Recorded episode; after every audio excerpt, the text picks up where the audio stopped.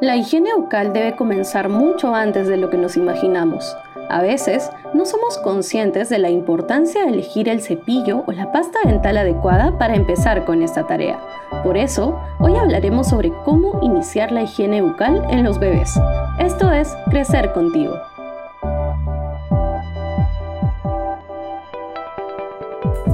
Bienvenida a Crecer contigo un programa de la revista Mamá por Tres donde hablaremos de maternidad, crianza infantil y más.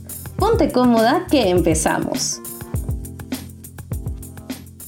El día de hoy conversaremos con la doctora Cintia Cuadros Bobadilla, especialista en odontopediatría y directora de Odontopeques. Buenos días, ¿cómo está? Buenos días, Cristina. Buenos días con todos. Un gusto estar aquí para compartir con ustedes un momento. Muchas gracias. Eh, en primer lugar, quisiera que nos comente ¿Qué tan importante es que los niños se cepillen correctamente los dientes a modo de resumen para introducir el tema? ¿Y cómo y cuándo deben comenzar el cepillado dental? Ok, bueno, empezar diciendo que la caries dental es una enfermedad de hábitos y es una enfermedad 100% prevenible. Y justo entre los factores que influyen para su prevención está la correcta higiene bucal, utilizando ciertas herramientas que ya vamos a tratar, y el control de azúcar en la dieta. Entonces, el cepillado desde el del primer diente es súper importante para su prevención. Antes de la erupción dental no es necesario realizar la higiene bucal del bebé. Entonces, a partir de los de cuando le están saliendo los dientes, sería, ¿no? Que sería a partir de el año. La erupción dental eh, inicia aproximadamente a los seis meses, puede ser un poco antes. Hay bebés que demoran un poco más, puede ser al año, a los diez meses, pero debe iniciar con la erupción del primer diente. Cuando el ah, bebé no tiene dientes, no es necesario limpiar la boca ni con dedal, ni con gasa, agua con carbonato, nada. Solamente se inicia la higiene cuando ya hay erupción dental.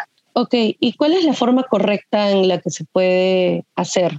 En la higiene bucal, desde el primer diente, como menciona? Eh, las indicaciones que nosotros siempre damos, o las recomendaciones, mejor dicho, es ser constante en primer lugar, porque es un hábito nuevo, una rutina nueva, y necesitamos hacerlo de manera constante para que el niño se adapte a esta nueva rutina. ¿ok? Algunos tips que les pueden ayudar es siempre buscar un apoyo para la cabeza del niño. Pueden hacerlo así, hacerlo contra su pecho, puede estar recostado, pero la cabecita siempre tiene que estar apoyada. El segundo tip súper importante es levanten el labio superior. La zona de unión entre la encía y los dientes superiores es la zona de más riesgo de caries en bebés. Entonces, lo que tenemos que hacer es levantar así el labio para poder limpiar correctamente esa zona. Lo otro muy importante es utilizar siempre una pasta con flúor de al menos mil partes por millón desde el primer día. Y podemos realizar movimientos circulares y de barrido. Y si es un niño que todavía no colabora mucho a la rutina, podemos hacer movimientos horizontales para poder remover todos los restos.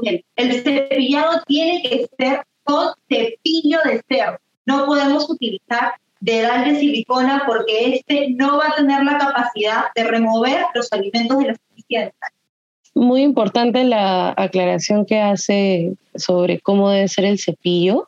Y bueno, entonces ya para ir terminando, ¿Qué pasta deben utilizar los niños? Respecto al cepillo, lo importante siempre es que sea un cepillo de cerdas, de nylon, cerdas, que tenga cabeza pequeña y que el mango de preferencia sea largo. ¿Por qué? Porque es el adulto quien va a realizar la higiene. Entonces, si yo tengo un cepillo de mango muy pequeño, va a ser mucho más difícil de manipular. La cabeza pequeña y las cerdas de nylon, no de darle silicona. Respecto a las pastas, ese es un tema muy importante porque aquí en Perú venden pastas de diferentes marcas que están muchas de ellas, eh, digamos, indicadas por edad. ¿ok? Y la mayoría de pastas que dice de 0 a 2 años son pastas que no contienen flúor. Estas pastas no brindan ningún efecto anticaries, es como lavarlos con agua. Entonces, cuando yo voy a ir a un a una farmacia, a comprar una pasta dental, no me voy a guiar ni de la edad que figura en el envase, ni del dibujo. Lo que voy a guiarme, de lo que me voy a guiar es de la cantidad de flúor que figura en los ingredientes. Entonces, ¿qué tengo que hacer? Voltear la pasta leer en ingredientes y donde dice flúor, verificar que diga al menos 1000 ppm. Una pasta que tiene menos de 1000 ppm de flúor no tiene ningún efecto anticario. ¿Ok? Y muchas veces los papis se preocupan porque dicen, pero mi bebé no sabe escupir, entonces, ¿cómo le voy a dar una pasta dental con flúor? Aquí viene la otra parte súper importante y es la dosis. ¿Ok? Si nosotros respetamos completamente la dosis indicada, esta es una dosis totalmente segura que solo va a tener un efecto tópico de protección contra cáncer.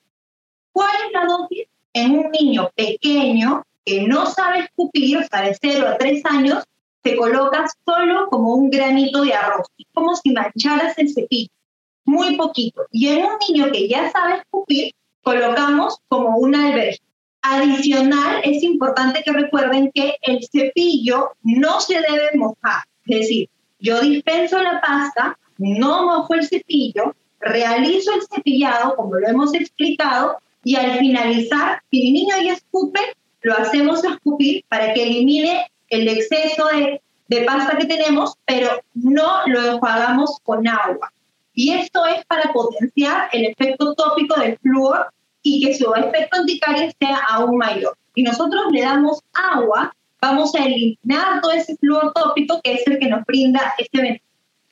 Y hay una pregunta que eh, me ha surgido de escuchar la explicación. ¿A partir de qué edad un niño puede empezar a escupir o se le puede enseñar a, a escupir?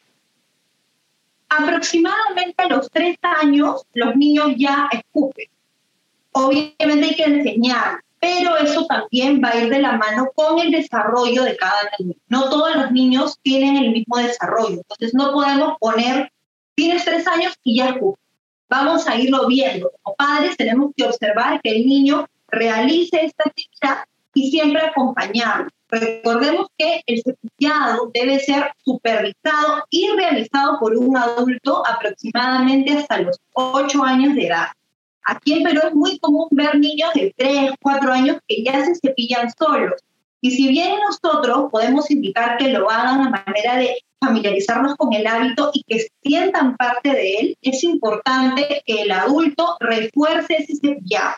Porque hasta que un niño no tiene buena letra corrida, no sabe amarrar bien los pasadores, esa motricidad fina todavía no está tan desarrollada como para poder hacer una correcta técnica. Entonces, es necesario que un adulto siempre acompañe ese cepillado y lo realice.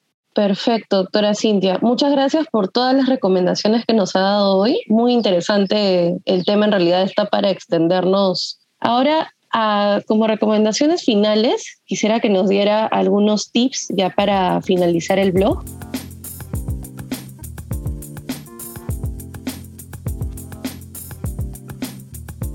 Búscanos en Facebook como Revista Mamá por 3, en Instagram como arroba Revista Mamá por 3 y visita nuestra web www.mamapor3.com. Nos vemos el próximo lunes. Sí, mira, mi primera recomendación es que los niños pasen su primera consulta con el pediatra con la erupción del primer diente o durante el primer año de vida. Y esta es una recomendación que no la hago a título personal, sino que la mencionan todas las academias científicas.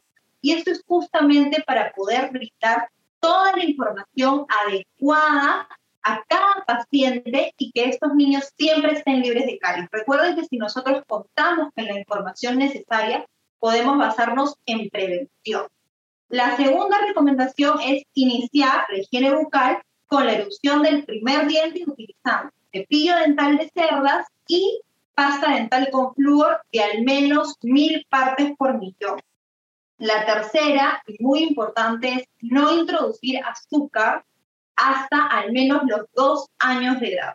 Y esto en realidad es una recomendación no solamente por salud bucal, la OMS la hace porque estos dos primeros años de vida son claves para la eh, disminución de predisposición de los niños a enfermedades crónicas como la diabetes, obesidad, caries, algunos tipos de cáncer en la adultez. Entonces, y en azúcar hago referencia al azúcar, a la miel, a la canela, cualquier endulzante que añadan a los alimentos. En niños más grandes, si ya consumen algún tipo de azúcar, reducir el consumo lo máximo posible. ¿Ok? Entre comidas, no tratar de dar azúcar, cereales, productos procesados que no solamente predisponen a enfermedades como caries, sino enfermedades metabólicas que afectan la salud de los niños en general.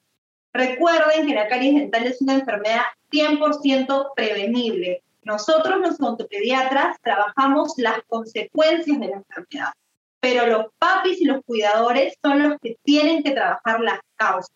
Si ustedes no se enfocan en modificar hábitos, su peque siempre va a tener caries. Es algo que yo siempre le digo a mis pacientes porque es un trabajo en equipo. Perfecto. Muchísimas gracias por las recomendaciones. Y bueno, quisiera que nos dijera cómo la podemos encontrar en redes sociales para los papás o mamás que nos están escuchando en este momento. Sí, nosotros estamos en el Facebook como Odontopeques Perú y en Instagram como odontopeques.perú. También pueden vernos en la página web que es eh, www.odontopeques.com.pe. Somos una clínica especializada en odontopediatría y ortodoncia y ahí pueden encontrar muchos posts informativos sobre todos los temas que hemos tocado y muchos otros. Perfecto. Gracias nuevamente por la entrevista y muchas gracias por la información que nos ha dado el día de hoy. Gracias a ti, mamá, papá, que has escuchado este blog y esperamos nuevamente poder encontrarnos para una nueva entrevista sobre tal vez las caries, ¿no? Cuídese mucho y que le vaya muy bien. Síguenos en nuestras redes sociales. Búscanos en Facebook como Mamá por 3 y en Instagram como arroba revista Mamá por 3. Y no te pierdas de todo el contenido que tenemos para ti.